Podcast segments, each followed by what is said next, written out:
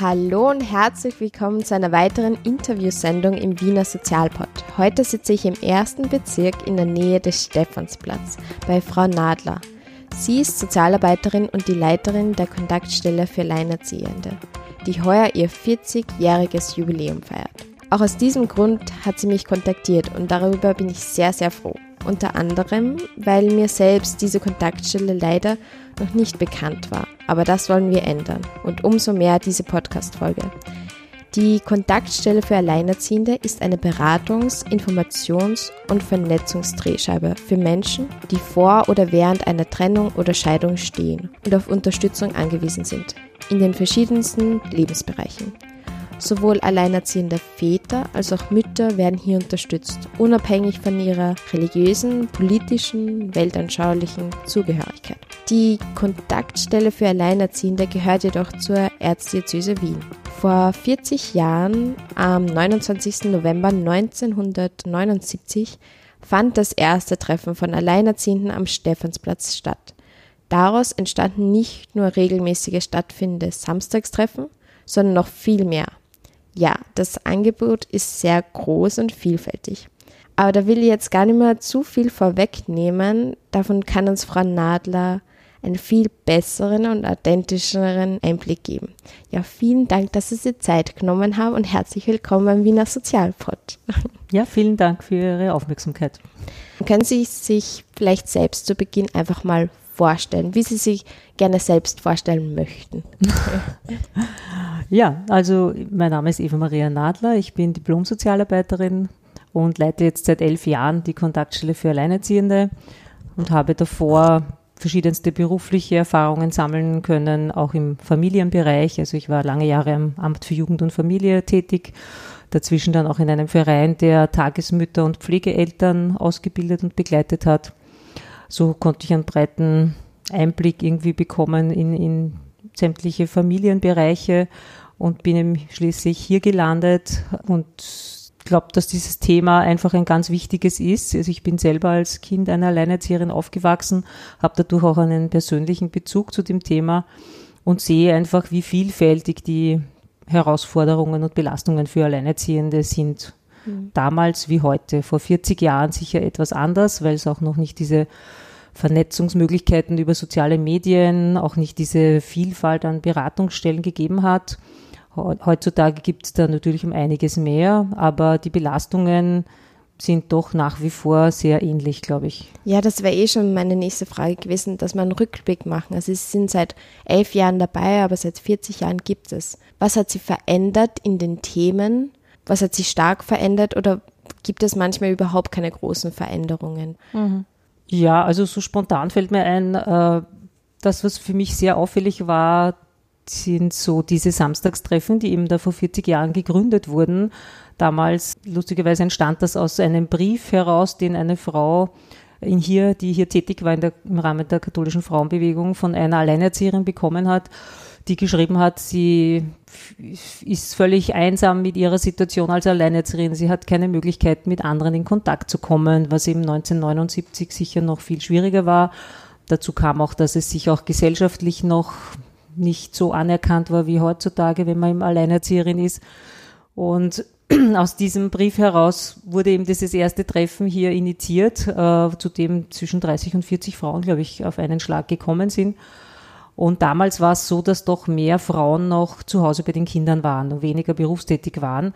Und deren Bedürfnis war sehr groß, die Kinder auch mal für zwei Stunden vielleicht wo abgeben zu können, um einmal wirklich Zeit auch für sich zu haben. Und diese Samstagstreffen wurden eben so gestaltet, dass die Erwachsenen in Ruhe sich mal austauschen, die Kinder betreut werden und dass da mal ein bisschen Zeit für die Einzelne und für die Vernetzung bleibt. Und im Laufe der letzten Jahre habe ich einfach gemerkt, bei den Samstagstreffen verschiedenste Themen anbieten, sei es zur Persönlichkeitsentwicklungsförderung, äh, Entspannungsmethoden, äh, Erziehungsthemen und, und, und. Und da hat sich gezeigt die letzten Jahre, dass eigentlich die Mütter, die hauptsächlich zu diesen Treffen kommen, viel mehr solche Samstage bevorzugen, wo sie mit den Kindern etwas auch gemeinsam unternehmen können. Ja? Weil sie sagen, sie sind sowieso den, die ganze Woche berufstätig, die Kinder sind untergebracht im Kindergarten Hort. Und dann möchten sie sie nicht am Samstag wieder abgeben, sondern möchten einfach diese bisschen Freizeit, die sie dann am Wochenende haben, auch gemeinsam verbringen. Und deshalb versuchen wir dem auch irgendwie gerecht zu werden und bieten da unterschiedlichste gemeinsame Workshops und Veranstaltungen an. Mhm wird es Ihrer Meinung nach in der Zukunft auch noch die Kontaktstelle geben müssen oder brauchen? Oder ist es einfach das Ziel, dass wir gesellschaftliche, politische Strukturen so verändern, dass es eines Tages gar nicht mehr notwendig ist? Oder wird es so eine Kontaktstelle immer brauchen? Tja, das ist die Frage. Äh, natürlich wäre es ein Ziel äh, zu sagen, äh, wir versuchen auch politisch die Strukturen so zu schaffen, dass es man möglichst ein, ein wirtschaftliches, soziales Gleichgewicht gibt, egal welche Familienform das jetzt betrifft, sei es jetzt alleinerziehende Patchwork-Familien, äh, gleichgeschlechtliche Partnerschaften, wen auch immer und dass da auch die wirtschaftlichen Gegebenheiten für alle gleich sind. Ich glaube, dass das aber sicher eine ziemliche Herausforderung, glaube ich, ist, indem wir, die wir wahrscheinlich nicht so schnell äh, bewältigen werden können. Und äh, gerade Alleinerzieherinnen äh, haben doch immer noch das Gefühl, dass sie eben nicht wirklich voll anerkannt sind wie so Vater, Mutter, Kind Familien. Ja? Also da das merke ich schon immer wieder in den Rückmeldungen auch, dass sie äh, sich eben nicht so angenommen, nicht so wertgeschätzt fühlen, auch nicht die Anerkennung in der Gesellschaft bekommen. Also die österreichische Plattform für Alleinerziehende hat ja letztes Jahr eine Image-Kampagne auch gestartet aus diesem aus dieser Thematik heraus und äh, Befragungen durchgeführt und es hat sich einfach gezeigt, dass sie sich selbst nach wie vor nicht wirklich als gleichwertig erleben weil einfach auch von der Umgebung doch immer noch so Rückmeldungen kommen, ja, äh, quasi bis zu einem gewissen Grad eh selber schuld und ja, müssen selber schauen, wie sie zurechtkommen. Ja. Und das ist halt schon schwierig. Das dringt ja. immer wieder durch. Irgendwie ja. ja. Dass es vielleicht für die Zukunft, dass es eine Kontaktstelle immer geben wird, aber dass es dann weniger unterstützend ist, sondern einfach als Treffpunkt auch vielleicht. Ja, also es ist auch so, dass wir ja auch hier jetzt schon wir informieren vor, während oder nach einer Trennungsscheidung, ja, und sind so eine Informationsdrehscheibe, kann man sagen, ja. Also es kommen ja nicht nur Menschen zu uns, die jetzt wirklich äh, ganz äh, in einer ganz schwierigen Situation sind, sondern viele, die sich einfach informieren möchten, okay, wenn wir uns jetzt trennen, worauf ist zu achten, wie können wir die Trennung so gut wie möglich über die Bühne bringen, dass es für die Kinder auch möglichst gut äh, handelbar ist. Solche Sachen, ja, oder einfach sich zu informieren, welche sozialen, finanziellen Unterstützungsmöglichkeiten gibt es, wie kommt man zu einer Wohnung, wenn man sich jetzt trennt und eine Wohnung sucht, wie komme ich zu einer guten Kinderbetreuung, wenn ich jetzt alleine stehe und dann das Kind plötzlich erkrankt und ich muss in den Beruf. Also es geht viel um Information, sehr viel auch um Vernetzung und doch in einigen Fällen schon auch wirklich um unterstützende Beratung und Begleitung, wenn es halt eine kritische Phase ist, die man da so durchläuft durch die Trennung. Diese Beratungsgespräche und die Themen, wie meldet man sie da an und ist es kostenfrei? Ja, also wir sind ja hier äh, also eine Stelle der Ärztediözese Wien, äh, die hier die Personalkosten und die Räume zur Verfügung stellt und ein Sachbudget, bekommen eine kleine Förderung auch vom Bundesministerium für Familie und Jugend und ersuchen für die Beratung, wenn möglich, um einen kleinen Kostenbeitrag, 10, 15 Euro, wenn möglich. Wenn nicht, ist natürlich auch kostenfreie Beratung möglich. Genauso bei unseren Gruppen ersuchen wir um einen kleinen Kostenbeitrag, aber es ist natürlich jederzeit auch eine kostenfreie Teilnahme möglich. Mhm. Und die Themen äh, ergeben sich, die Menschen rufen an, wenn sie eine Frage beschäftigt. Meistens äh, schauen sie vorher schon im Internet, stoßen auf unsere Homepage, sehen dann, aha, gibt es dieses oder jenes Angebot, da wende ich mich mal mit meiner Frage hin. Sie rufen an, entweder wir können es am Telefon äh, beantworten oder ich lade zu einem persönlichen Gespräch hier ein, wo wir einfach im persönlichen Beratungsgespräch noch äh, mehr ins Detail gehen können oder die Menschen auch einfach das Gefühl haben, dass sie hier wirklich Raum bekommen und jemand, der ihnen zuhört und dann mit Fachwissen unterstützt. Wie viele Beratungsgespräche haben Sie da circa in der Woche? Das ist ganz unterschiedlich. Es kann sein, manchmal nur eines, manchmal drei, vier, fünf. Also es wechselt wirklich sehr, sehr unterschiedlich. Vorhin haben Sie immer von Alleinerzieherinnen gesprochen, aber es sind ja auch alleinerziehende Männer angesprochen. Welche Unterschiede erkennen Sie da und auch in der Inanspruchnahme? Also wie viel sind es hm. dann wirklich Männer und Frauen, die zu Ihnen kommen? Ja. ja, es ist so, dass einfach zu glaube ich, 98 Prozent die Frauen sind, die zu uns kommen. Wir hatten dann ähm, eben auch zu Beginn, wie ich hier zu arbeiten begonnen habe, schon vor elf Jahren, war es mir auch immer wichtig, die Väter mit einzubeziehen, weil es einfach äh, so ist, dass wenn es den Elternteilen gut geht, wirkt sich das auch auf die Kinder aus. Und das wäre ja so das Ziel, wie kann man auch diese Lebenssituation für die Kinder möglichst verbessern. Und äh, ich habe dann einen, einen, eigenen Väterclub gegründet, weil ich gemerkt habe, dass zu den Samstagstreffen halt hauptsächlich die Mütter kommen und nur ab und zu so ein oder zwei Väter und die sich dann meist irgendwie verloren gefühlt haben in der Gruppe der Frauen. Und so entstand eben die Idee, ein eigener Väternachmittag, also einmal im Monat anzubieten. Das war zu Beginn sehr schleppend, also da kamen so ein, zwei oder drei Väter. Dann gab es eine Phase, wo wirklich sogar sechs, sieben, acht, neun Väter mal gekommen sind. Aber nachdem die Kinder dem, dieser Phase wieder entwachsen waren, ja, wurde es dann immer wieder weniger, so dass wir das dann im letzten Jahr ähm, obwohl wir dann eine Umfrage unter den Vätern gemacht haben, was würden sie noch brauchen an Unterstützung, was würden sie sich wünschen. Dann gab es so die Idee eines Väterstammtischs, auch am Abend mal ohne Kinder.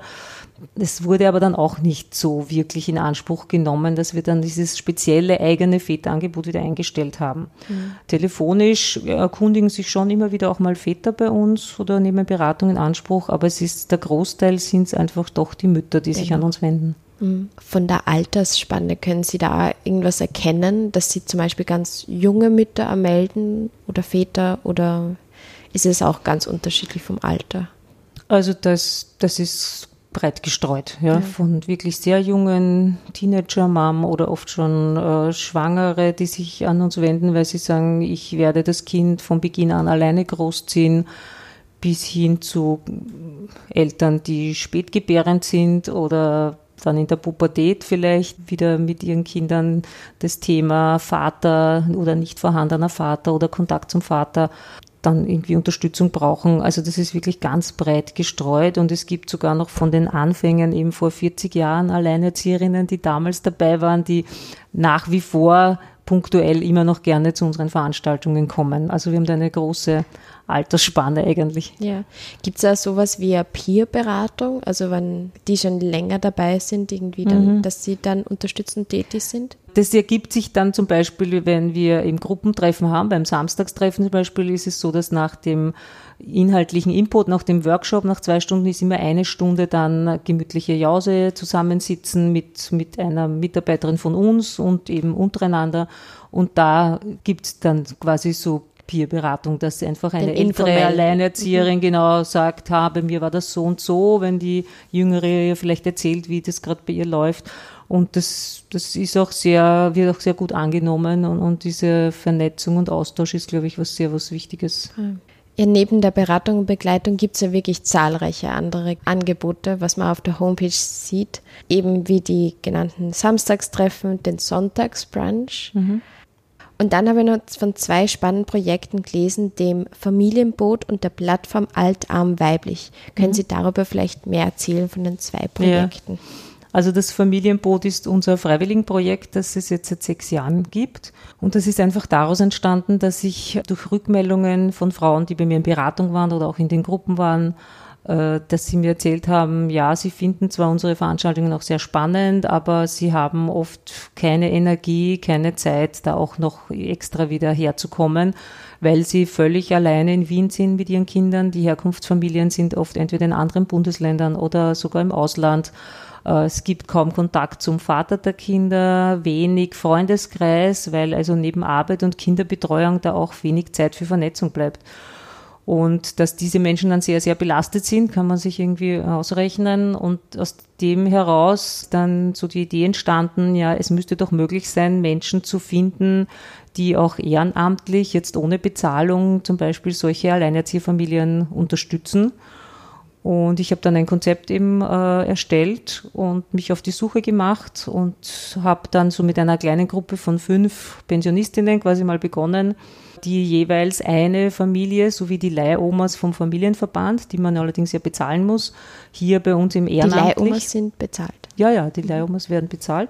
Und bei uns eben sind es Ehrenamtliche, die aber auch dann von uns weiter begleitet werden. Also wir bieten da regelmäßige Supervisionsgruppen für die Freiwilligen, auch gemeinsame Reflexionen mit der Familie, weil es uns ganz wichtig ist, nicht nur diese zwei zusammenzuschließen, sondern sie dann auch wirklich weiter zu begleiten. Und das ist eine ganz tolle Sache und viele dieser Ehrenamtlichen der ersten Stunde haben dann wirklich volle fünf Jahre oder sechs Jahre sogar auf die Familie begleitet, bis die Kinder quasi aus dem Gröbsten draußen waren. Und ich bin aber nach wie vor halt laufend auf der Suche nach neuen Freiwilligen, weil es einfach viele Familien in Wien gibt mit vor allem jungen Kindern und die eben auch nicht so die finanziellen Mittel haben, sich da regelmäßig Babysitter zu leisten. Und für diese Gruppe ist eben unser Projekt gedacht. Und der Grundgedanke ist schon so ein generationenübergreifendes genau. Projekt schon. Ja, also wir haben das eben auch im Rahmen einer Masterstudie im ersten Jahr gleich evaluieren lassen weil das halt eine Hypothese von mir war, dass das für alle Beteiligten was bringt und es hat sich dann auch wirklich bestätigt dass es nicht nur für die Mutter eine massive Erleichterung ist, für die Kinder ein Gewinn ist, weil es eine zusätzliche Bezugsperson gibt, aber auch für die Freiwillige, die dadurch quasi Familienanschluss hat, eine wichtige Aufgabe hat, äh, ja, in Kontakt kommt mit anderen Menschen. Also es ist wirklich für alle Beteiligten eine Win-Win-Situation. Wie ist so der stündliche Ausmaß oder wie kann man sich das vorstellen? Ist es individuell? Wird sich ja, also wir also ich wähle nach, je nach Standort, nach Alter des Kindes, nach Wunschvorstellung der Freiwilligen aus meiner Liste eine Familie quasi aus, wo ich mir denke, das könnte passen. Wir lernen uns dann hier bei uns, lernen sich Freiwillige und Familie kennen. Wir machen ein Einführungsgespräch, dann gibt es einen Probemonat, wo sie sich einmal in der Woche, zweimal, je nachdem, wie alt das Kind ist, treffen. Und danach setzen wir uns wieder zusammen und schauen, wie läuft Ist jeder zufrieden, so wie es ist? Oder gibt es noch irgendwelche bestimmte Themen, Änderungswünsche, aber im Schnitt kann man sagen, ist es ein Nachmittag pro Woche zwischen drei oder vier Stunden, ja, äh, was sich aber dann auch im Laufe der Zeit verändern kann, je nachdem, wenn zum Beispiel äh, die Beziehung schon mal dann gut aufgebaut ist und die Mutter sagt, okay, ich hätte gerne am Wochenende auch einmal frei oder möchte mal ins Kino gehen und dann mit der Freiwilligen vereinbart, sie kommt nicht nur einmal am Mittwochnachmittag, sondern vielleicht auch am Samstagabend. Also das ist dann sehr individuell, je nach Kapazitäten, was will die Freiwillige an, an Zeit quasi zur Verfügung stellen oder was braucht die Mutter. Der Unterschied zur Leihoma, vielleicht können Sie da nochmal drauf mhm. Ja, Leihomas sind, äh, wie der Name sagt, Omas. Das sind meistens Frauen, die sich zu ihrer Pension ein bisschen was dazu verdienen möchten oder müssen, damit sie auch über die Runden kommen. Und die werden über den katholischen Familienverband vermittelt, äh, wo man als Familie, wenn man eine Oma sucht, so einen Mitgliedsbeitrag bezahlen muss und dann 12 Euro die Stunde für jede Betreuungsstunde plus die Fahrscheine zu bezahlen hat. Das heißt, für eine Alleinerzieherin ist das mitunter nicht erschwinglich, weil wenn die für drei oder vier Stunden so eine Oma braucht, plus Fahrscheine, kann man sich ausrechnen, dass das sich ziemlich summiert. Ja. ja. Und finden Sie dann überhaupt Freiwillige, wenn es das andere Konzept von Leihomas gibt? Ja, schon, aber es ist relativ schwierig. Wobei ich glaube, es liegt jetzt weniger an dem, dass nicht bezahlt ist, sondern eher an die, an, ich sage immer, unser Angebot ist doch sehr hochschwellig, weil uns geht es nicht nur um, um Kinderbetreuung, dass halt für drei Stunden da jetzt ein Babysitter zur Verfügung steht, sondern unsere Idee ist, dass diese äh, Freiwillige auch als Bezugsperson für die Mutter sich versteht und auch für die Mutter für Gespräche zur Verfügung steht. Eine also, Ansprechpartnerin. Genau, also eine familienergänzende Bezugsperson. Ja. Ja, statt eines Partners, einer eigenen Mutter, die man auch ab und zu vielleicht mal zwischendurch anrufen kann, wenn man gerade das Bedürfnis hat, wenn es gerade super stressig war, vielleicht in der Firma oder man ein Erziehungsproblem hat, dass man einfach auch jemanden hat, mit dem man das besprechen kann. Und dazu gehört halt von der Freiwilligen schon auch eine hohe Reflexionsbereitschaft, sich auch äh, hohe Bereitschaft, sich da wirklich persönlich einzubringen, weil man doch sehr nah jetzt dann in der Familie ist. Ja. Eigentlich ein neues Familienmitglied. Sozusagen, ja, genau. Und das ist halt schon eine sehr hohe Anforderung. Deshalb äh, habe ich jetzt nicht die, die großen Mengen an Freiwilligen, die sich bei Sie mir stürmen melden. nicht rein in das Tier. Nein, leider, aber wir könnten noch einige gebrauchen. Ja, Mach mal einen Aufruf dann. ja das wäre super. Und das zweite Projekt, Plattform Alt, Arm, Mhm. Weiblich. Ja, da bin ich mit dabei, weil es äh, einfach eine Tatsache ist, dass äh, die Tatsache, dass man alleinerziehend ist, leider auch zu einem sehr hohen Prozentsatz dann dazu führt, dass man vielleicht auch im Alter unter die Armutsgrenze mit seinem Einkommen rutscht, ja, weil durch die oft auch Teilzeittätigkeit, die man wegen der Kinder annimmt, oder schlecht bezahlte Berufe, die man ausübt, hohe Kinderbetreuungszeiten und so weiter, ja, ist die Gefahr sehr groß, auch später dann vielleicht nur eine sehr kleine Pension zu bekommen und wirklich auch in der Armut zu landen. Und äh, diese Plattform Alt am Weiblich wurde hier gegründet, also ökumenisch, das heißt auch mit der evangelischen Diakonie gemeinsam, mit verschiedensten Einrichtungen wie Frauenbewegung, Anima, verschiedenste andere. Armutskonferenz. Äh, ja, mit denen arbeiten wir auch zusammen. Die sind jetzt aber nicht dezidiert bei der Plattform dabei, aber verschiedene andere noch, die eben die Diakonie und die Seniorenpastoral, ist ja auch eine eigene Abteilung auch hier in der kategoralen Seelsorge und die Plattform Wiederverheiratete Geschiedene. Also wir sind da so mehrere kleinere äh, Einrichtungen, die sich hier zusammengeschlossen haben, um sich diesem Thema äh, Altersarmut bei Frauen wirklich zu widmen. Da gibt es auch jetzt eine eigene Homepage und wir versuchen da auch mit Veranstaltungen und so weiter auch immer wieder darauf aufmerksam zu machen.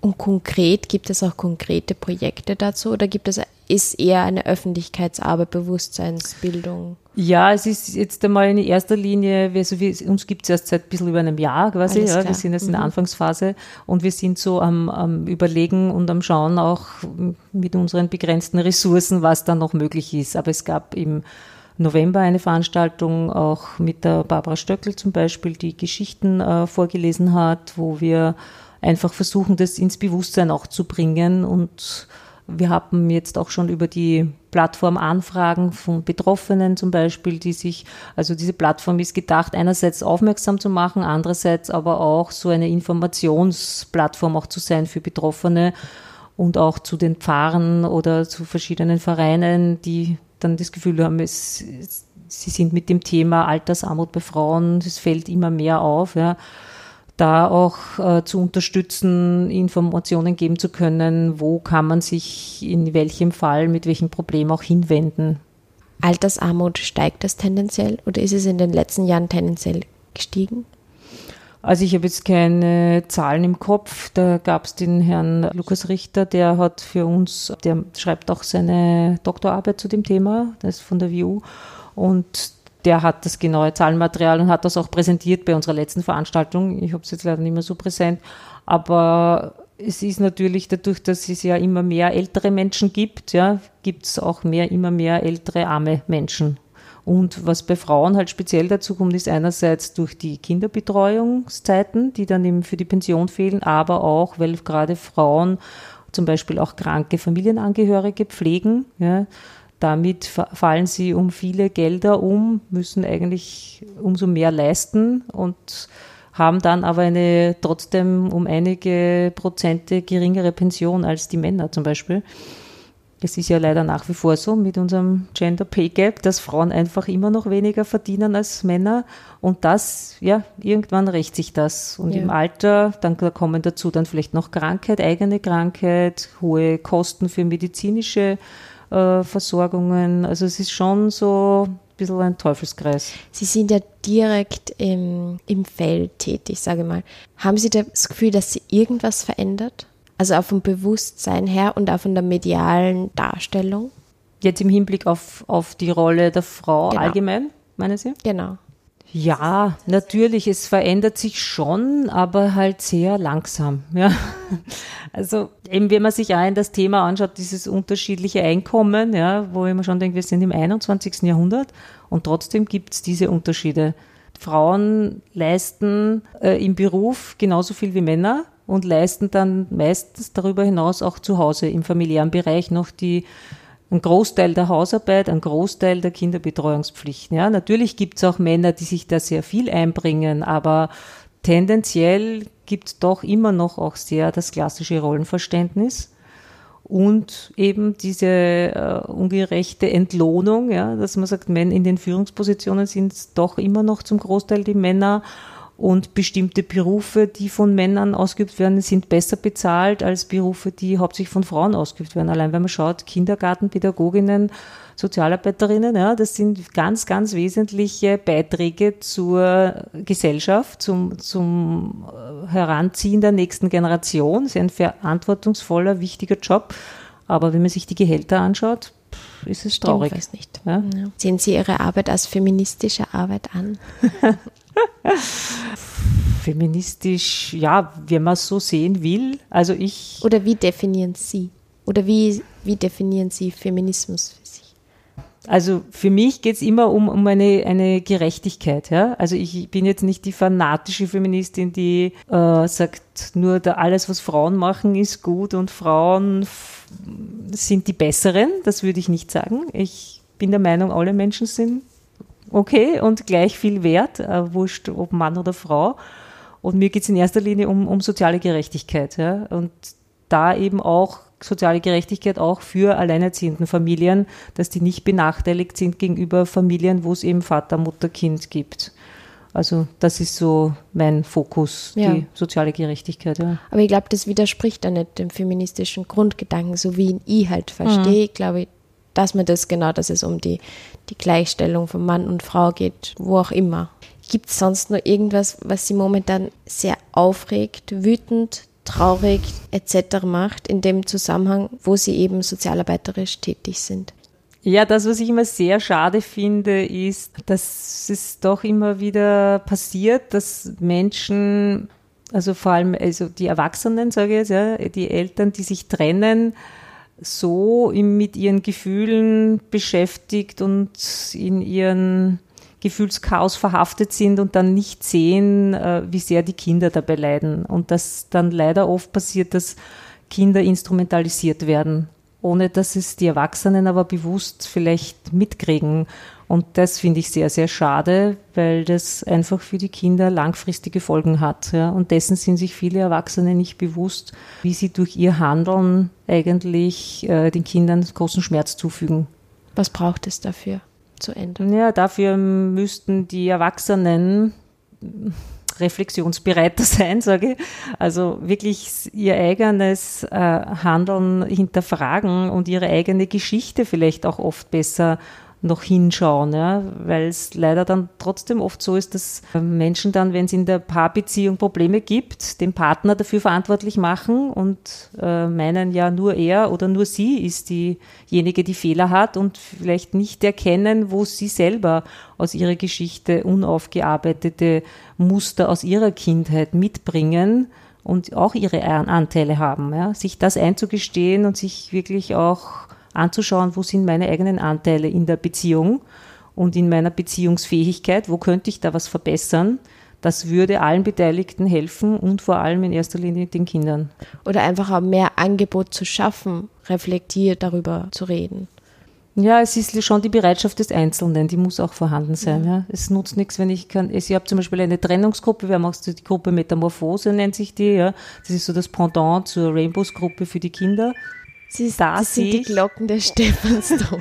und da sehe ich einfach, dass eigentlich der Bedarf wäre sehr groß, dass Menschen sich da auch mal mit sich selbst auseinandersetzen und mit ihrer Geschichte.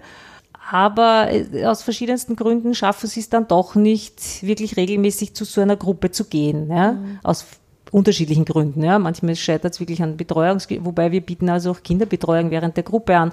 Also es ist schon die Frage, wo setze ich auch meine Prioritäten? Sehe ich das als so wichtig an, dass ich an mir selber arbeite oder sind einfach andere Dinge wichtiger? Ja. ja. Und das, das finde ich halt schade, dass da viele Menschen das, diese Chancen nicht nützen, an ihrer eigenen Persönlichkeit zu arbeiten, weil das würde ihnen selbst zugutekommen und ihren Kindern dann sowieso. Ich würde jetzt einfach nur voll gern auf die 40-Jahres-Jubiläumsfeier eingehen. Wann da jetzt auch wer sitzt und sagt, der Zuhörer, Zuhörerin, und sie denkt auch wirklich einfach toll, dass es gibt. Ich habe davor nicht erfahren, ich möchte es unbedingt unterstützen. Wie kann die Person das machen und wo findet man euch? Mhm. Also wir, es gibt eben unsere Homepage www.alleinerziehende.at, da stehen alle unsere Veranstaltungen, Termine drauf. Wir sitzen direkt am Stephansplatz äh, Nummer 6. Man kann uns jederzeit anrufen, kontaktieren. Wir freuen uns über Spenden. Wir haben zum Beispiel im Oktober ein Benefizkonzert geplant mit einem äh, Cellisten, äh, wo man zum Konzert kommen kann und dort in das Spendenkörbchen was legen kann. Mhm. Wir freuen uns auch so über einmalige Spenden unterm Jahr. Wir versuchen auch über Spenden äh, für unser Freiwilligenprojekt zum Beispiel Dinge zu ermöglichen, damit die Freiwilligen mit den Kindern auch einmal im Monat irgendwas unternehmen können. Ja, wenn man sagt, man möchte da unterstützen.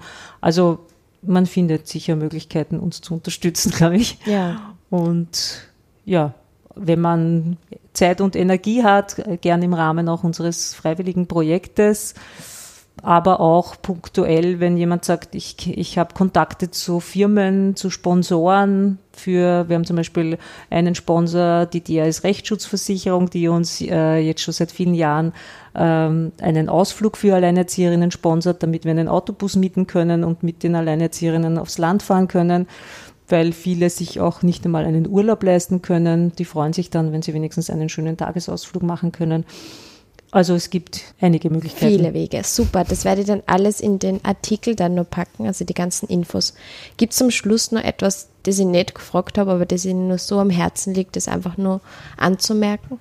Ja, mir ist einfach wichtig, dass, dass viele von unserer Stelle erfahren. Also wir sind eben auch offen für alle Menschen, unabhängig. Wir sind zwar hier von der Kirche, aber es können Menschen jeder Religion zu uns kommen, egal mit Migrationshintergrund oder auch nicht.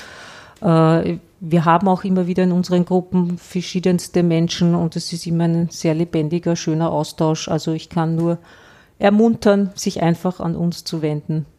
Super. Vielen lieben Dank für das spannende Gespräch. Danke.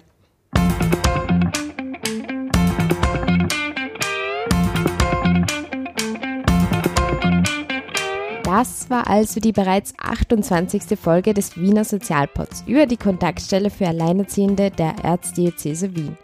Ihr habt gerade die Schlussworte von Frau Nadler gehört.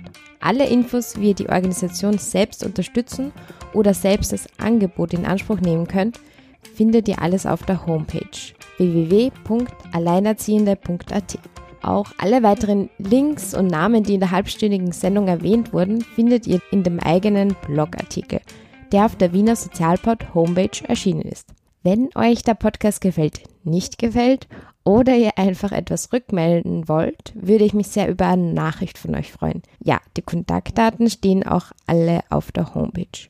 Ob via Mail, Facebook, Instagram oder Twitter, alles ist mir recht. Sonst würde ich mir auch sehr über eine ehrliche iTunes-Bewertung freuen. Umso mehr Sternchen, desto besser für mich. Heute gibt es wieder mal eine weitere Podcast-Empfehlung von mir höchstpersönlich. Äh, Shans Heldinnen von der beeindruckenden Musikerin und Künstlerin Jeanne Drach. Das ist der erste Podcast in Österreich, der sich ausschließlich Frauen in und aus Österreich und dem deutschsprachigen Raum widmet. Es geht um ganz besondere Heldinnen, von denen wir uns ganz viel Inspiration raussaugen können. Ich persönlich wurde noch nie, nie, nie, nie, nie enttäuscht und strahl wie ein Honigkuchenpferd, wenn eine neue Folge erscheint. Ja, also unbedingt reinhören bei Schans Heldinnen. So, nun wünsche ich euch noch einen wunderschönen Sommertag oder Abend und bis zum nächsten Mal. Eure Maria vom Wiener Sozialpod.